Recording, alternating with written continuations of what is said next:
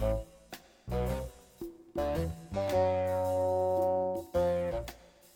原来是这样子吗？我们经常在群里面天天隔着七八个小时催你睡觉，所以那阵儿你还没有睡嘛？催我去睡觉，但是你们催我去睡觉之后，我觉得我可能我还得过个至少半个小时才能睡觉。但已经我们催你睡觉已经很晚了耶，真的很晚了，那阵时间快一点，对一点了都快。哎，呃，所以说啊，天呐，韩哥、王姐听着吧，好烦啊！我爸妈会听这个。Hello，大家好，欢迎大家收听新一期的《从长计议》，我是嘉哥，我是三英，我是亚龙啊。如果大家感觉我的声音有一点疲惫的话，主要是因为今天我们调整了录制时间，然后现在是爱尔兰的当地时间早上八点半。然后今天呢，我们其实想要聊的一个话题，我们之前也考虑过，就是关于健康和养生的。因为前一段时间我们在好像是闲聊的那一期有说到，就是在春天的时候，大家会感觉到极其的困倦，主要是因为这个春天万物蓬勃，然后这个万物复苏的过程中把你的精力都给吸走了。然后我感觉当时那阵儿的时候，爱尔兰很明显还没有进入春天，但是最近这段时间呢，就是渐渐的有一点春天的感觉了。我知道大家那边可能都已经。就是早已经入夏了，但是为大家实时播报一下，现在当地的实时气温是十二摄氏度，所以，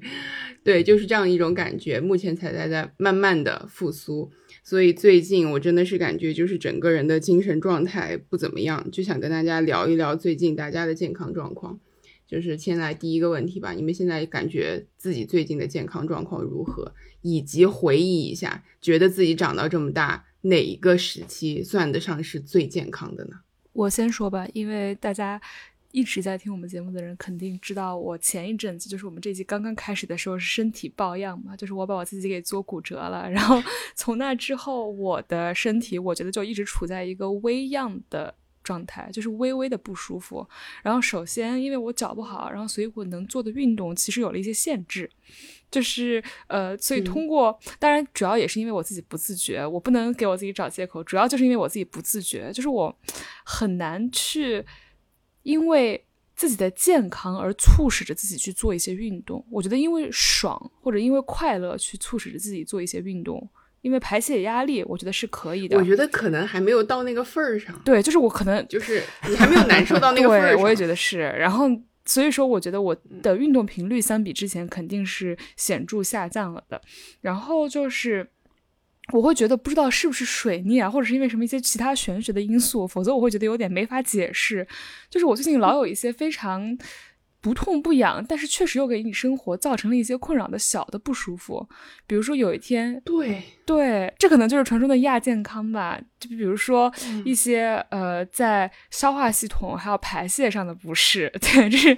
试图用一些文明的、比比较文明和隐晦的方法来包装。其实就是你有的时候会便秘，有的时候会拉肚子嘛。对，就但凡你吃不好就会这样。然后。还有就是睡眠，我们之前也聊过，睡眠也不是特别的好。然后那天还有一件非常非常离奇的事儿，我觉得可能也是因为我的脚导致的一个次生灾害，就是我走在路上的时候，然后或者是我在嗯，有的时候我因为我要去给我的脚做一些小小的康复运动嘛，我会去掰我的那个脚，我就会顺便呃把我好的那只脚，然后一起拉伸一下，然后我发现我拉伸的时候脚剧痛。然后那天去医院看了一下，而且我甚至本来想说，哎呀，我忍一下就好了，我不要去医院了。反正感觉如果我骨折了，早就走不了路了，对吧？就是好大呀，been there。所以说，我就觉得我不是非得，我不是非得去医院看。然后结果那天早上，又因为一个别的事情身体不舒服，就是我早上起床要翻会的时候，忽然发现我的整个气道都变小了，然后脸上也红过敏，可能是因为春天肿了一片，我就以为我是不是。又过敏了，就是我以为我是因为过敏气道变小了，所以那天早上一般支，但是那天已经发现的太晚了，我是早上起床翻早会的时候才发现的，所以说我真的是一边咳嗽一边支棱着翻完了整场会，然后我下午就觉得，哎呀，我实在是支撑不住了，我得去个医院，我就去医院，去了医院之后呢，就想说人人都来了，顺便把我不舒服的脚也一起看一下吧，就是 像亚龙之前说的那个。节省效率、效果最大化的一个去医院方式，然后就发现我的嗓子其实是因为我之前想要割扁桃体，没有割掉，然后所以它就会一直，呃，比如说几个月内啊，就会发炎一次，化脓一次，然后严重的时候发烧，不严重的时候就肿几天，是这个样子的。所以说我就会觉得这种小病小痛，我最近真的非常多。那和之前相比的话，那可能最近确实健康状态不是特别好吧，但是。从小到大，我觉得什么时候身体最健康？我刚才仔细的想了一下，我觉得应该是我大学的时候，因为我觉得高中的时候，特别是高三的时候，其实说是过得比较舒服，但是相对而言也是有一些心理压力的，而且我的肠胃应激反应很厉害，就是我高三或者是呃之后，呃我的高中或者是高三之后会有一些那种拉肚子或者是胃疼的时候，就是因为可能无形之中的压力有一点大。但是上大学的时候呢，你既就是大家。有人可能知道上外它有一个别称叫松江女子体校，然后我们对于体育课以及运动打卡的要求非常的严格，然后所以说是有在做运动的，然后呢又有很多的早八课也能保证你的作息，同时呢又没有什么特别大的焦虑情绪，所以说我觉得我最健康的应该是大学时期。嗯，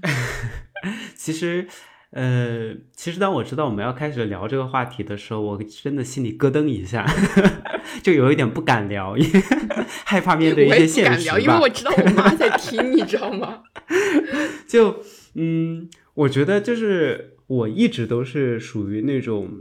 大痛大病没有特没有什么，但是我一直能够感受到自己不是特别健康，就是可能亚健康状态会比较多的这这种时候。嗯，就感觉我现在的话，我会有一种身体还好，但是营养摄入可能没有那么均衡，会有这样的一种感觉。对，就比如说，呃，蔬果吃的不是特别多样，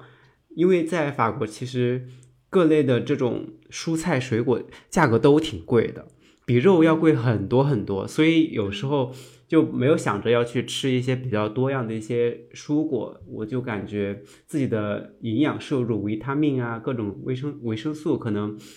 不是摄入的不是特别的充足。嗯，从小到大的话，我会觉得小学吧，小学、初中 应该是身体最好的时候，那个时候没有完全没有什么压力，然后每天就是疯玩儿。然后，因为小学、初中的时候，我也是在家里面上学，就是因为家里面自己妈妈给自己做饭，肯定就会注意营养搭配这些。但我上高中就开始上寄宿学校了，那个时候就开始就是脱离了自己家庭，然后 飞往自由的小天地，就吃的东西也会变得地摊垃圾起来，然后就是可能营养也没有那么充足。对，然后吃的时间可能也会非常的不固定，有时候半夜十二点、一点都还在吃东西，所以我觉得最健康的应该还是就是小学和初中的时候，在家里面有自己父母给自己严格控制饮食的那个时候，应该是最健康的。说到这里，我就忽然想起来一段那天我们在讨论的事情：有没有可能你父母给你严格控制的饮食，其实也不是特别健康？因为你想一想，家里面爸爸妈妈做饭，但是爸爸妈妈做饭，他们肯定不会做自己不爱吃的东西，做的都是自己喜欢吃的东西。所以说，有没有可能也不是特别的均衡？比如说，如果我生了小孩，我肯定就不会给他做鸡蛋吧？我觉得是吗？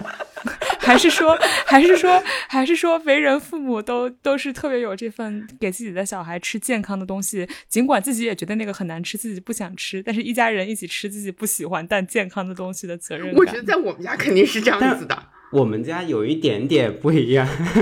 我们家有一点不一样的是，就是我妈她是特别喜欢吃素，她吃肉吃的不多，但是我们就是是肉食动物，就要吃肉，所以她每顿。菜呃，每顿饭就会做肉的同时，会做很多的素菜让我们吃，所以就我就觉得应该肉食和素食的这种搭配应该还是算比较均衡的。嗯，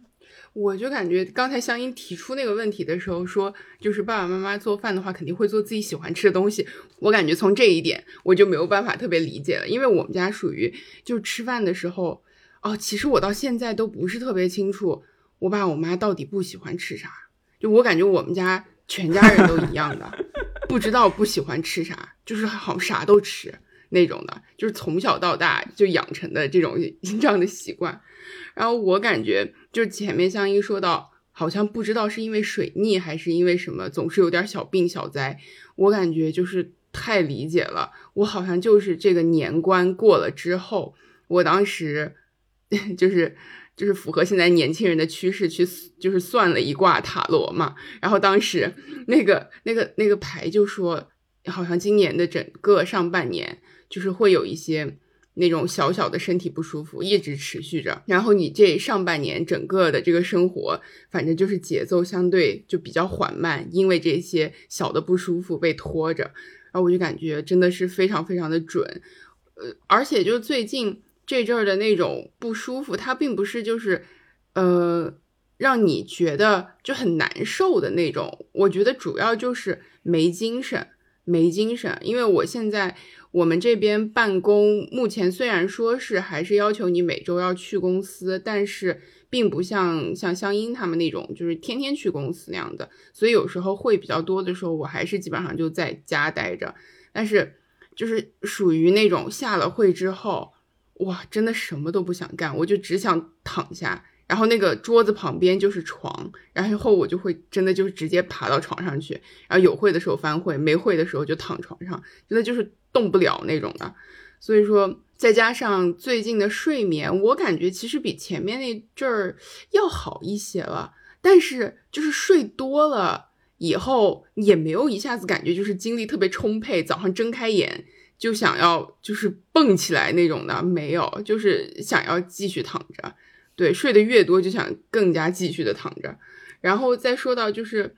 整体看来最健康的状态，我感觉应该是我就是小学的时候，我觉得小学应该就是覆盖了我前二十多年，基本上整个的就是生长的 KPI 都是在小学附近完成的，就就是我小学三四年级那段时间吧，可能差不多就是每年身高就是。增增长十厘米，甚至是十厘米以上那样子的速度，然后体重也是十公斤十公斤的往上涨，在那段时间就是真的是吃得好，睡得好。到后面上了初中、高中了以后，其实尤其是到了高中那阵儿，虽然说是每天每天就是每顿吃的特别规律，然后但是你想就是天天坐在那儿学习，然后好多体育课还都被数学老师、物理老师给占了，所以说也没有怎么动弹。然后那段时间其实是挺不健康的，因为大家都觉得目前自己的状态并不是特别健康嘛。你们觉得生活作息或者生活习惯、饮食习惯在中间起到了多大的因素呢？觉得如果就是目前存在一些不健康的这种习惯，你们有一些想要怎么样纠正他们的想法吗？我接着刚才嘉哥的话说啊，就是因为我们每天上班这件事情，我觉得我对每天到公司。这一点就是比较喜欢吧，就是有两个因素，就如呃，如果我问现在的我，你是要每天去公司上班，还是你要去 work from home 的话，就只有这两个极端吧。我们姑且走个极端，我肯定会选每天去公司上班，因为是一个很规律的作息。对对，而。且说像我们公司它是管饭的嘛，就是你不用自己操心饭，但是你依然可以准时准点的吃上每一餐，然后这一点对我来说是十分重要的，因为之前我不是在家 work from home 了很长一段时间嘛，我就真的是想起来就吃。饿了就吃，然后不饿的话就不吃。然后有的时候在做饭和睡或者在做饭和睡觉之间选一个的话，那我就会选择睡觉。对，因为我们的工作就是需要一阵非常集中的能量，然后那阵能量消耗完了之后就会极度疲倦。然后所以如果有一个床在旁边的话，你就真的会只想躺上去。没错，对。而且去公司的话，意味着你可以运动嘛。说实话，如果你在家的话，嗯。就是在你的房间里面走来走去工作，而且我们工作其实也还挺久坐的吧。就是虽然我也会比如站起来活动一下，但是基本上就是一个久坐的状态。所以如果要选的话，我可能还是会选去上班。但是会去上班，它就导致了我作息的另一个问题，那就是我晚上睡得很晚，早上起的反正有时候早，有时候晚吧。因为就像我们之前提到的工作性质的问题，就是可能一个礼拜有那么一两天，我们会有一些不是特别友好的工作时间。然后，嗯，对，然后加上我们的上下班时间其实是和普通的朝九晚五的公司有错峰的，所以说我们下班其实是比别的公司，虽然上班比别的公司晚，但是下班也是比别的公司晚的。然后这就意味着我可能晚上，呃再干点别的工作，或者是我去呃吃点饭呀，或者是和朋友见一面啊，或者是我去运动一下，等我回到家，可能就已经很晚了。然后，但这个时候呢，我还是想要有一些自己的时间。我觉得这对我来说是特别重要的事情，哪怕只是躺在床上什么都不干玩手机，也是特别重要的事情。所以说，我就觉得，对，就不就在那段时间里面，我不要和任何人交流，然后我就只是。和我自己相处着，和我自己待着，对我来说太重要了。所以说，这就会导致我晚上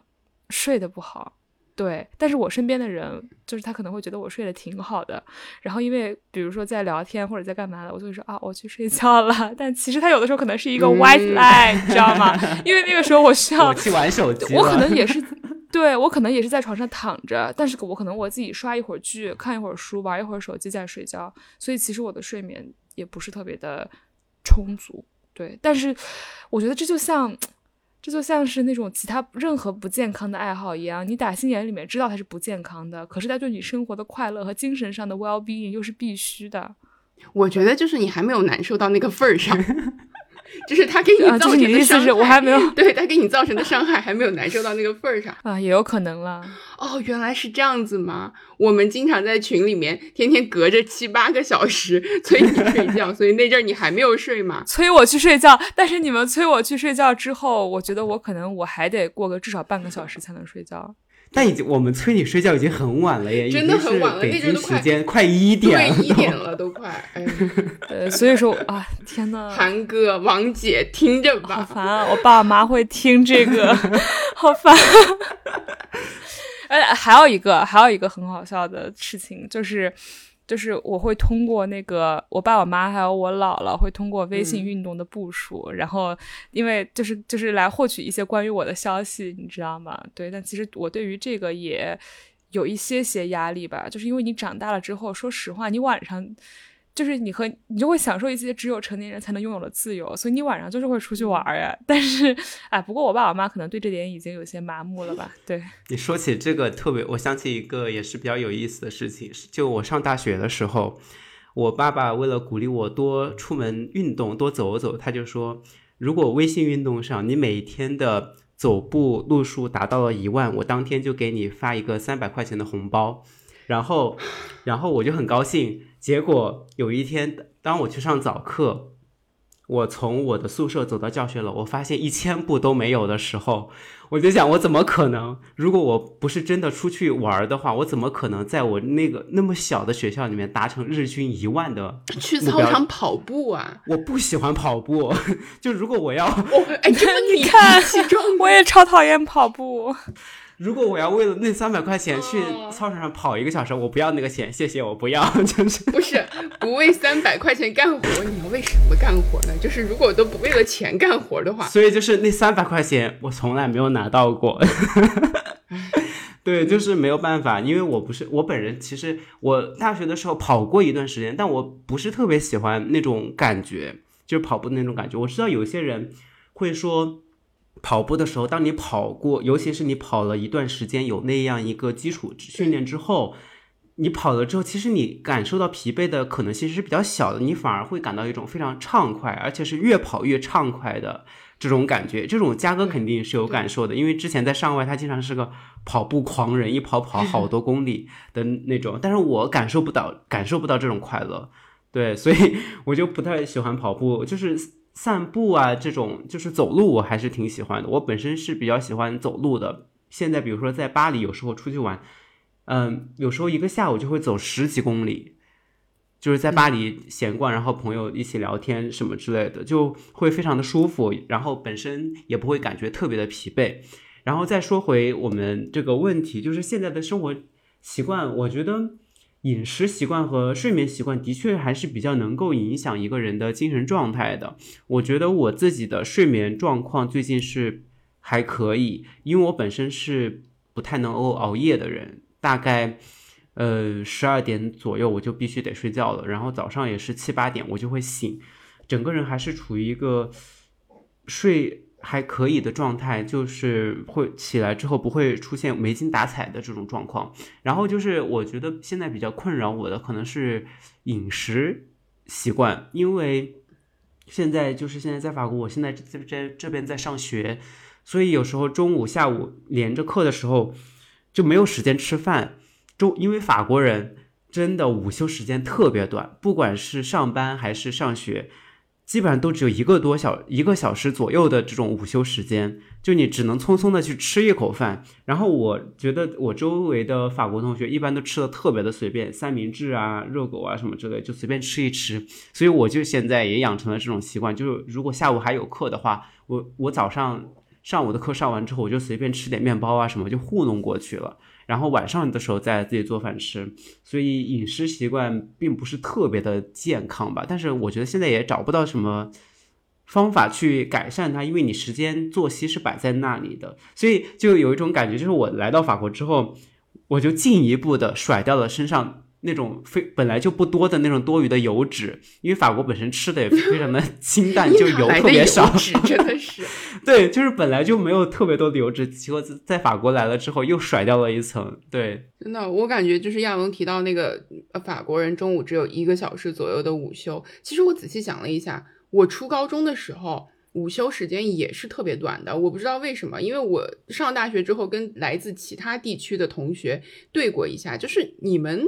好像中午都有，比如说两个小时甚至更长的时间的午休，就大家有的时候还可以睡个午觉什么之类的。但是就新疆那边的作息，我们我记得特别清楚。到我高三的时候，我们要我们是上午最后一节课是两点十分下课，然后班主任会要求我们三点钟回到教室里面。我我们下午正式上课是三点四十，好像是。然后就是三点钟要进班，我们要中午做一些什么小测呀之类的，所以只有五十分钟左右的时间。就那阵儿，就是中午吃饭的时间是非常紧张的。但是因为当时学校是有食堂的嘛，然后再往，即使是往小学看的话，我小学午休时间应该也就一个小时多一点儿。我感觉这个可能是因为新疆那边的作息，但是当时。就是因为就是家里面回到家以后，妈妈已经做好饭了嘛，所以吃饭这些都都不用愁。对，所以我感觉亚龙现在比较缺的就是一个 就专门给他做饭的人，就每天。对对，所以就是这样子。然后我呃说到跑步吧，就我确实我以前在上海的时候是那种一次。可以跑个十公里那样子的，而且一周可能会跑个两三次左右的，确实就会感觉到，可能跑到五公里以后，你整个人就已经就是 transcend，到了另外一种境界，你就会感觉不到累，然后只会感觉到跑的时候那种自由畅快，所以就非常好。但是我来这边之后，确实也是很久很久没有那种就比较集中的有氧运动了。就确实可能这个缺少运动也会影响到现在的一种健康状况。那我感觉说了这么多，我们好像还都是处于那种对于健康就是意识到它可能是存在一点点问题的，但是对于养生呢也并不是非常非常的执迷，觉得好像能过得去就还行。那你们就是有认有遇到过那种非常执迷于养生、非常执迷于自己健康状况的人吗？就家人啊、朋友啊都那太多了，太多了。就是嗯，我觉得这种比较常见的是还是亲戚会比较多一点。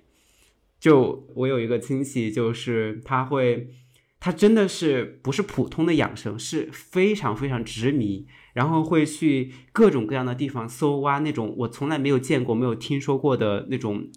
植物、草药或者是五谷杂粮什么之类的，然后。泡茶喝、煮汤喝，或者是煎煎成某种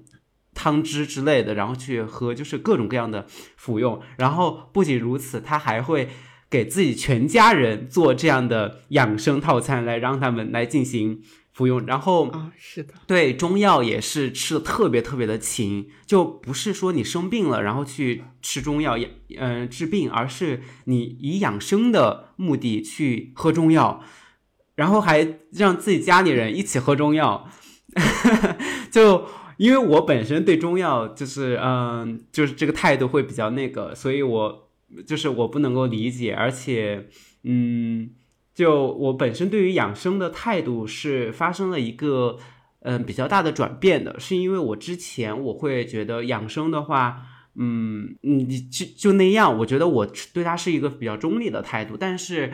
我现在还是会稍微持批判一点的态度，并不是完全批判，因为我觉得养生很容易就走入到一个执迷的一个误区里面，就是养生本身就是关关于自己，就是一个内视的一个过程。就你不管是在吃东西方面，还是说你在呃生活的各种作息方面，你就非常执迷的去朝内看，去想要把自己变成刀枪不入、金嗯无坚不摧的那种健康体质。但是这种过程久了之后，其实你就反而真的只能往内看，其实不太能够看到外面。我不太喜欢这种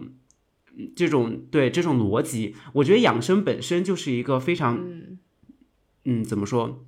不科不，嗯，不科学。就是我现在是一些爆言啊，就是大家听个乐就好。因为我本身在我的，我都可以想象到我妈听到这段的时候，就是在拍桌子，你知道吗？因为，因为我觉得养生它的本质是不科学的。我当然并不说它是不好的，但是我只是说从科学角度来讲，它本质在我看来并不是科学的。它是一个自视、一个内视的过程。并没有用非常科学的膳食作息来调整，因为如果是科学的，我们会把它称之为调养，嗯，调整生活作息，调整饮食结构，调整营养摄入。但是养生，我们更多的在生活当中见到的例子是各种各样的人，他们会去搜挖那些非常奇奇怪怪的药材食材，然后来进行食补，因为食补是中国人传统观念当中非常重要的一个东西，就吃哪儿补哪儿。所以，我觉得，在因为本身这也牵涉到中药的一个最根基的一个理论，就是我会认为，你没有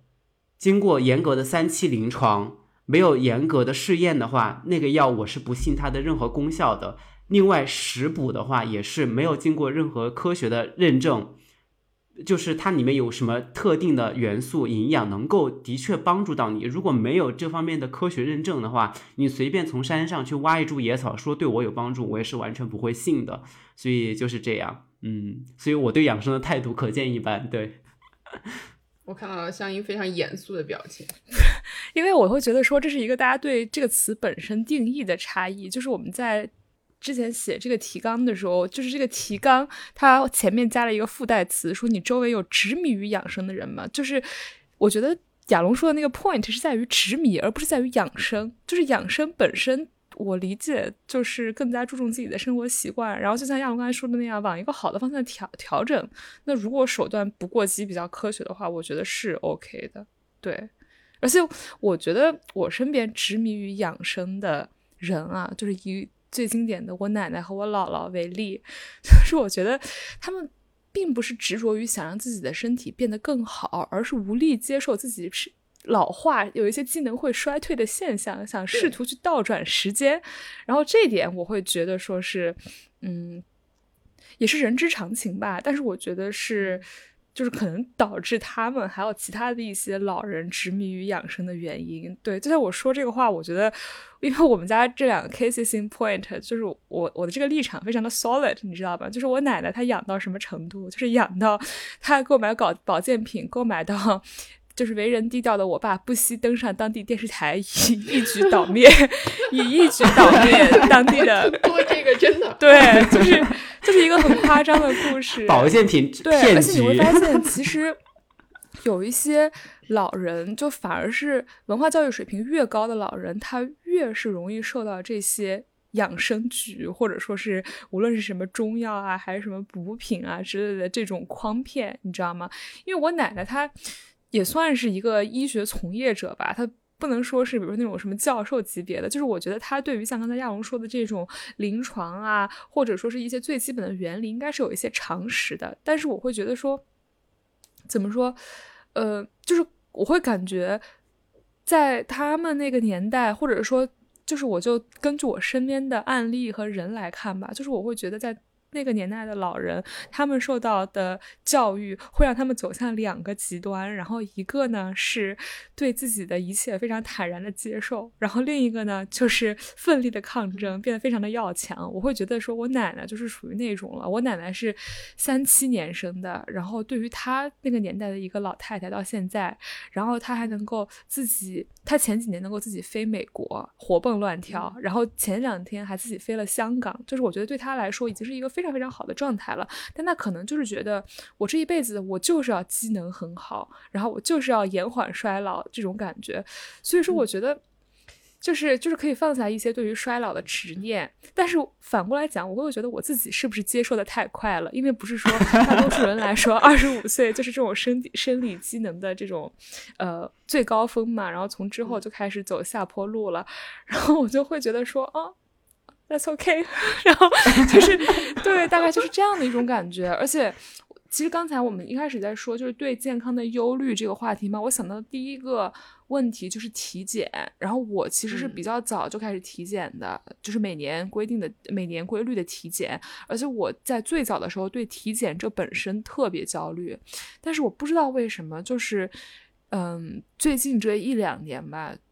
也有可能是因为我认识到了像我刚才说的那样，有一些不健康的。有一些 physically 不健康的习惯，其实对你的 mental health 是非常的重要的。所以说，我觉得我对体检的态度就变成了没啥大毛病，死不了就行，这种感觉。就是你们、你们两个、你们两个有有体检吗？最近或者你们上一次体检是什么时候？哎，嘉哥先说吧，因为我这个还蛮古早。我也挺古早的了，因为因为我上一次就是我之前刚在就北京那边入职公司的时候。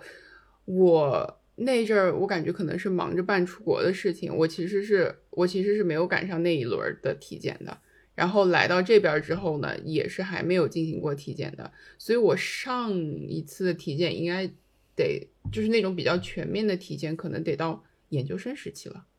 对，就是好多好多年之前的。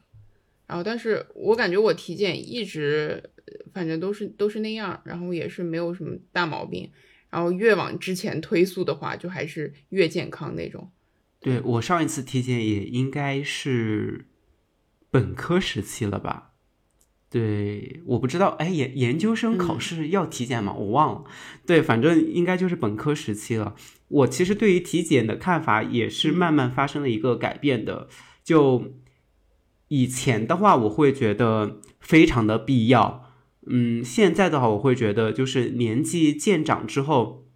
就是如果你迈过五十那个坎，那你可能就是会比较需要一个定期体检。但是，嗯，我我觉得就是对于我的话，我觉得就是能不体检就不体检。我现在是这样的一个态度，因为，哎，真的。我觉得我们发表了好多那种，就是我感觉可能在会被爸妈就是骂死，全全程抱怨。对对对，在中年人看来，就是一些年轻人不怕死的抱怨。真的，今天就是抱怨，你知道吗？但是我觉得，我觉得亚龙这个反而其实就是这个能不体检就不体检，反而符合很多中年人讳疾忌医的心态。我觉得体检就是现在慢慢慢慢就是，当然我为了出于健康考虑，我会让我的父母，因为他们年纪现在就是往上走了之后，我会尽量想让他们去定期体检。但是我自己的话，我现在就是是觉得体检在我看来越来越慢慢变成了和养生一样的一个东西，就是嗯，我我觉得体检完全没有问题，但是。我觉得就是整体来看，就是体检很容易造成一种焦虑情绪，就是可能你身体没有什么毛病，但你总想去检一下，然后来确保自己真的没什么问题。呃，就是这种形式会让我感觉有一点不太舒服，所以我自己选择就是啊，就是就是自己。就蒙蒙混一时就蒙混一时吧，就是能不体检就不体检。但是我对于其他定期体检的人，就是完全没有任何，就是我是觉得完全没有任何问题的，就是我也支持他们做出自己的选择。但是我自己的话，我就是嗯，算了吧，就是 混一时试一试吧。哎，笑死我了，好多的 disclaimer。对。真的就是虽然虽然我会嘴上说着说，哎呀，只要不生大病别死就行，但是我觉得对于我而言吧，虽然我可能对其体检的心态放轻松了，但是我肯定会每年去检查的，因为我会觉得。呃，首先，我刚才亚龙说的时候，我就想起了之前四川同学跟我说的一句很有意思的话，就是在那个地震之后，他们都说小镇不用跑，对，小镇不用跑。其实我，对，其实我觉得，其实我觉得生病 somehow 也是这样子的，就是得了那种 fatal 的病，你怎么弄你没有办法，但是得了小病的话，可能谁都有一点小病。但后来我仔细想了一下，我又会觉得这是一个误区，就是因为比如说。我就拿我举例吧，就比如说，呃，我这次体检我是有乳腺增生的，然后我也是有子宫肌瘤的啊，不是不是，我也是有卵巢囊肿的。但是，呃，这些东西如果你不好好的去控制，或者如果你不及时的掌握它的大小，然后比如说对一些多余的东西，呃，知道它发展的状况的话，它。之后越积累越大，再去摆脱掉它，就会变成一个非常的大的麻烦。如果你不去摆脱掉它的话呢，它如果就是如果你不去掌握它的大小，然后一看在一些没有症状病发现的时候就已经很大了的话呢，那它又会给你造成一些麻烦。所以当时我刚才又仔细想了一下，好像身体健康不可以和这种就是地震心态同日同日而语，而且特别是虽然我嘴上说就是哎。无无所谓吧，但是偶尔还是会被一些年轻人得病的消息震动到。比如说，我身边是有认识的人，呃，不止一个认识的人查出甲癌的，就是年轻人最近不是得甲状腺癌的，其实非常多嘛。但甲状腺癌现在也蛮好的，就是你发现的早的话，其实你就是其实就终身服药，应该也是可以控制的。是不是？是不是主要还是女性偏多？呃，我身边男女都有。我感觉，我也感觉甲癌基本上就是还是女性得的比较，因为我我妈之前就是，然后她就去切掉了这种的。我感对，还有女生还是女生多一些。对，还有女生也是有那个乳腺癌早期。的，然后后来去切除掉了的，所以说我会觉得有一个定期的体检，也还是定期的复查，就是也还是蛮重要的吧。我觉得现在想一下，是对自己的身体和家庭负责任的一个态度。当然，我觉得亚龙他他不 care，因为我我能够理解他的那种，就是我能够理解他的那种，就是对截然的，就是狂卷的态度。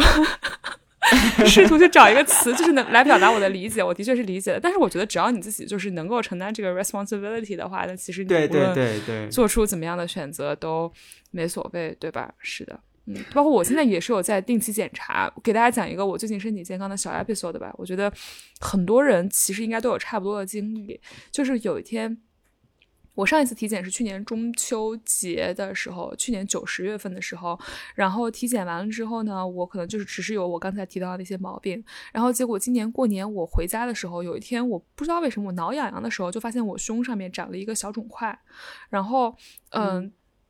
非摸起来非常非常明显的一个肿块，就是肯定不是乳腺增生了，然后我妈。可能是因为医务工作者，我觉得很多医务工作者都有这种心态，就是在别人想说，哎，对自己的身体感到焦虑的时候，可能他们就觉得没啥事儿，不用去查。但是那个时候，我让我妈过来，让我妈看了一下，我妈也说，啊，不然你去查一下吧，就是这种感觉。所以那个时候是我最近对我自己的健康焦虑值达到了一个顶峰的这种阶段。但是去医院查，那的确就是没有什么问题。然后它是，呃，一个小的叫细胞腺瘤，应该是。然后所以说不影响，但是呃，如果说它长到了一定的大小之后，你可能为了它防止它后续恶化，你最好还是切除它。那如果长到了一定大小之后，它就比如说不能做微创，或者要通过更大的一个创口来进行切除。所以说我可能现在也是有三个月左右，就是比如说我嗯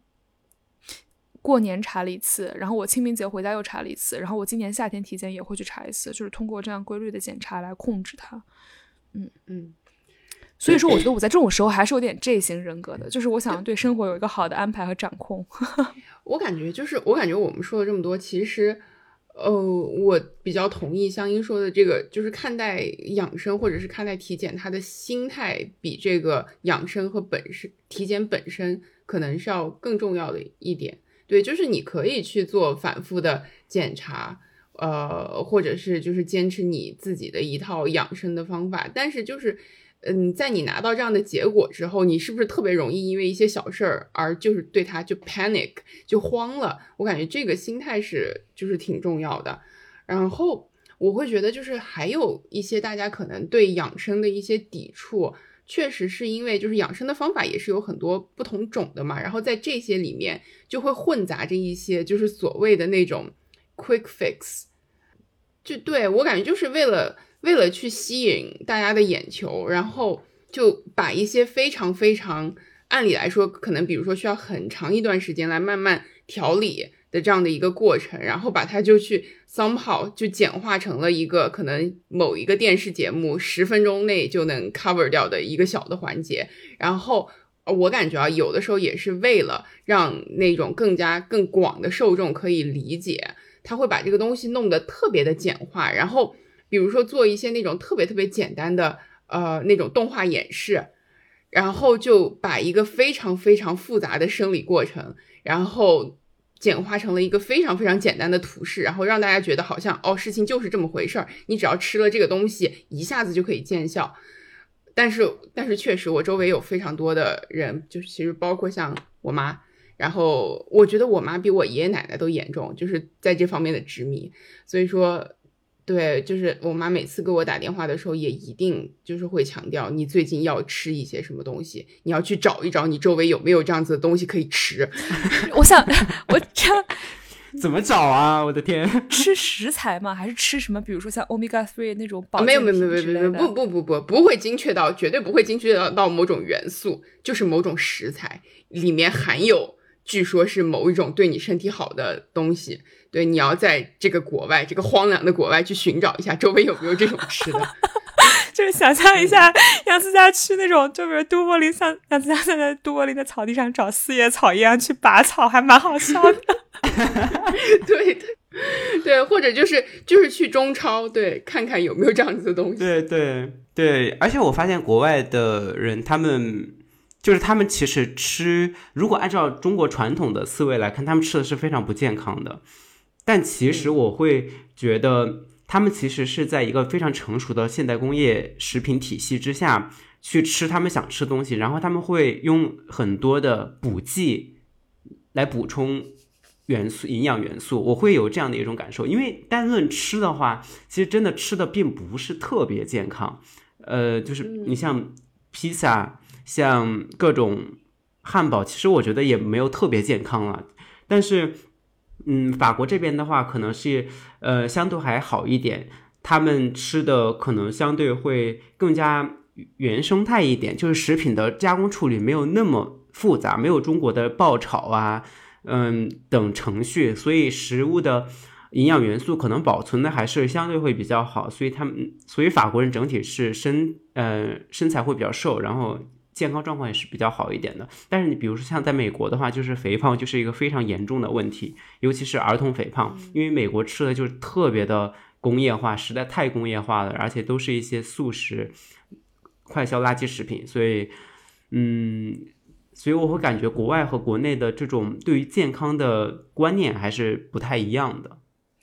刚才嘉哥说想到一些关于健康的 quick fix，我的脑子里面就想到秦始皇啊、雍正啊，他们吃仙丹，你知道吗？我感觉真的是就是在这方面的执着是有一点点类似的。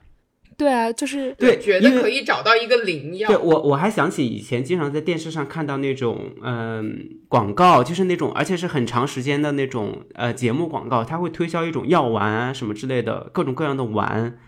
然后对说吃了对身体特别特别好，我觉得那种也很很符合嘉哥说的那种 quick fix。对，然后我就我我觉得就是有养生就可以非常容易的联想到吧，因为养生属于那种很容易让人沉迷的东西。然后与此类似的呢，就是健身嘛，对吧？就是对，真的沉迷健身，这是一个我感觉健身也很让人 对我感觉这真的是一个非常容易沉迷的东西，就是你们周围。因为我知道我们三个人肯定都不是那种沉迷健身的人，就你们周围有那种非常执着于健身的嘛？就男生女生都可以。我不沉迷健身，但是我沉迷健身的男人，就是，真的是。对对，就是大家都知道我喜欢双开门嘛。Anyway，就是就是，但是的确有有很多对于健身感兴趣的人啊，而且我觉得大家对于，就是我会觉得大家对于健身的怎么说这种意识，就是其实我觉得诞生的还挺早的，但是可能是因为我之前没有关注，所以我当当我第一次发现有这种意识的人，我就吓了一大跳。就是我至今仍然记得一个场面，就是早上我去我们大学的食堂吃早饭，然后有一个男生他点了六七个鸡蛋，然后他就开始坐在那里剥鸡蛋，他不吃蛋黄，只 吃蛋白，然后就就吓死我了。对于一个不吃不喜欢吃水煮蛋的人，一看更是双倍的惊恐。对，但是的确身边有很多执迷于健身的人，而且公司楼下不是也有健身房嘛？然后大家可能就会中午啊，或者是晚上啊，或者早上早来去健身，然后再上班。对，然后我舍友也很喜欢健身，就身边女生健身的人，我觉得也越来越多了。而且比较好的是，我发现大家现在健身不是去为了练成那种什么马甲线啊，然后什么特别。呃，蜜桃臀啊之类的那种，就是我现在身边健身的女生反而都是喜欢那种，就是就是像是呃，如果你们我们用的是同一本生物书的话，你就会知道生物书上有一个健美女冠军，对，知道知道，就是 就是我觉得很多人健身的话，他们女生还现在还蛮喜欢胳膊呀腿啊的肌肉线条的，所以我觉得也蛮好的，喜欢健的话就去健嘛。对，对，就是健身的人和不健身的人不要彼此相互 judge 就好了。而且最近就是，就是大家知道我会滑软件嘛，就是滑软件或者是呃干嘛的时候，就是有很多男生或者女生他们可能会喜欢，就是就是健过身的。啊，或者说是有健身习惯的另一半，因为他们可能觉得这个 indicate 对方是有一个比较好的自律和对自己的生活和健康有很强的掌控。我每次看到这种，就想说，OK，那你们健身的人抱团取暖，我们不健身的人一起老死就好了。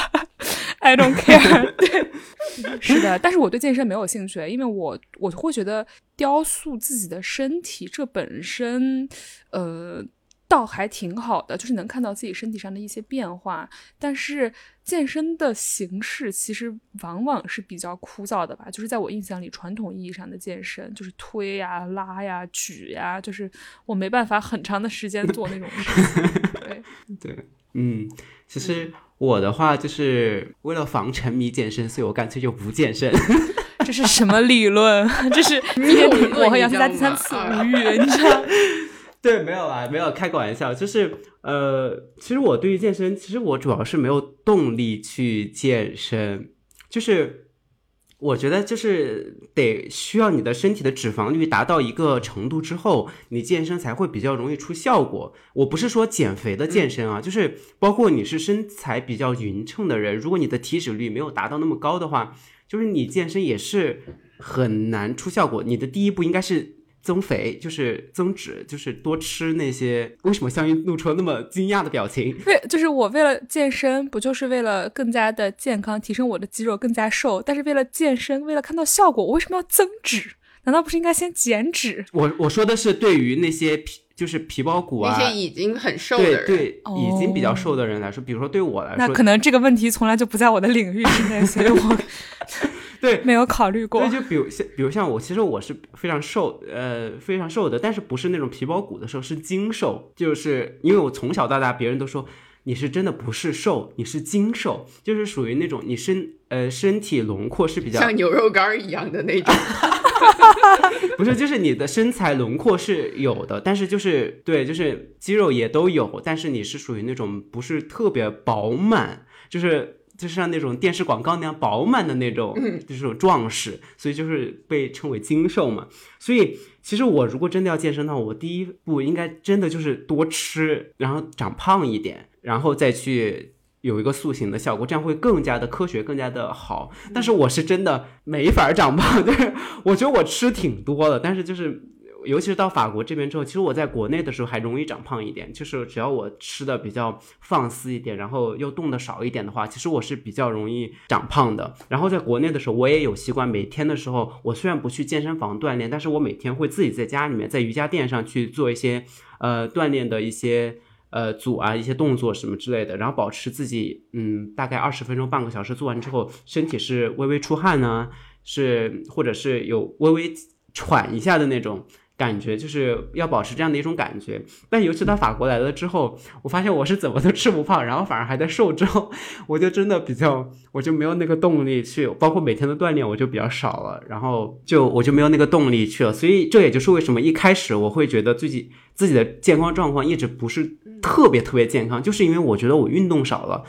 然后我觉得，就因为我运动少了，我不可能是那种特别特别健康的状态。但是我现在也没有动力去说 去把那个运动的习惯全部捡起来，然后保持每天比较规律的一个运动量。希望某一天我长胖之后，我就去健身了。对，嗨，就是给自己把那个后路留的足足的，真的是我感觉。就我感觉亚龙可能现在处于那种，就是男生在二十多岁，可能真的是有一段那种怎么样都长不胖的，就是代谢可能可能啊，我觉得是代谢特别特别的高，然后所以在那段时间就怎么都长不胖。就比如说像我爸在差不多，我感觉像亚龙这个年纪的时候，我爸有，我爸不到一七五，他那阵儿就只有一百一十斤左右。就是怎么吃都吃不胖，然后也是特别能吃。我爸一直都非常能吃。然后呢，就是不好意思，我爸就是最近跟大家 update 一下，我爸我爸现在马上要八十公斤了，你知道吗？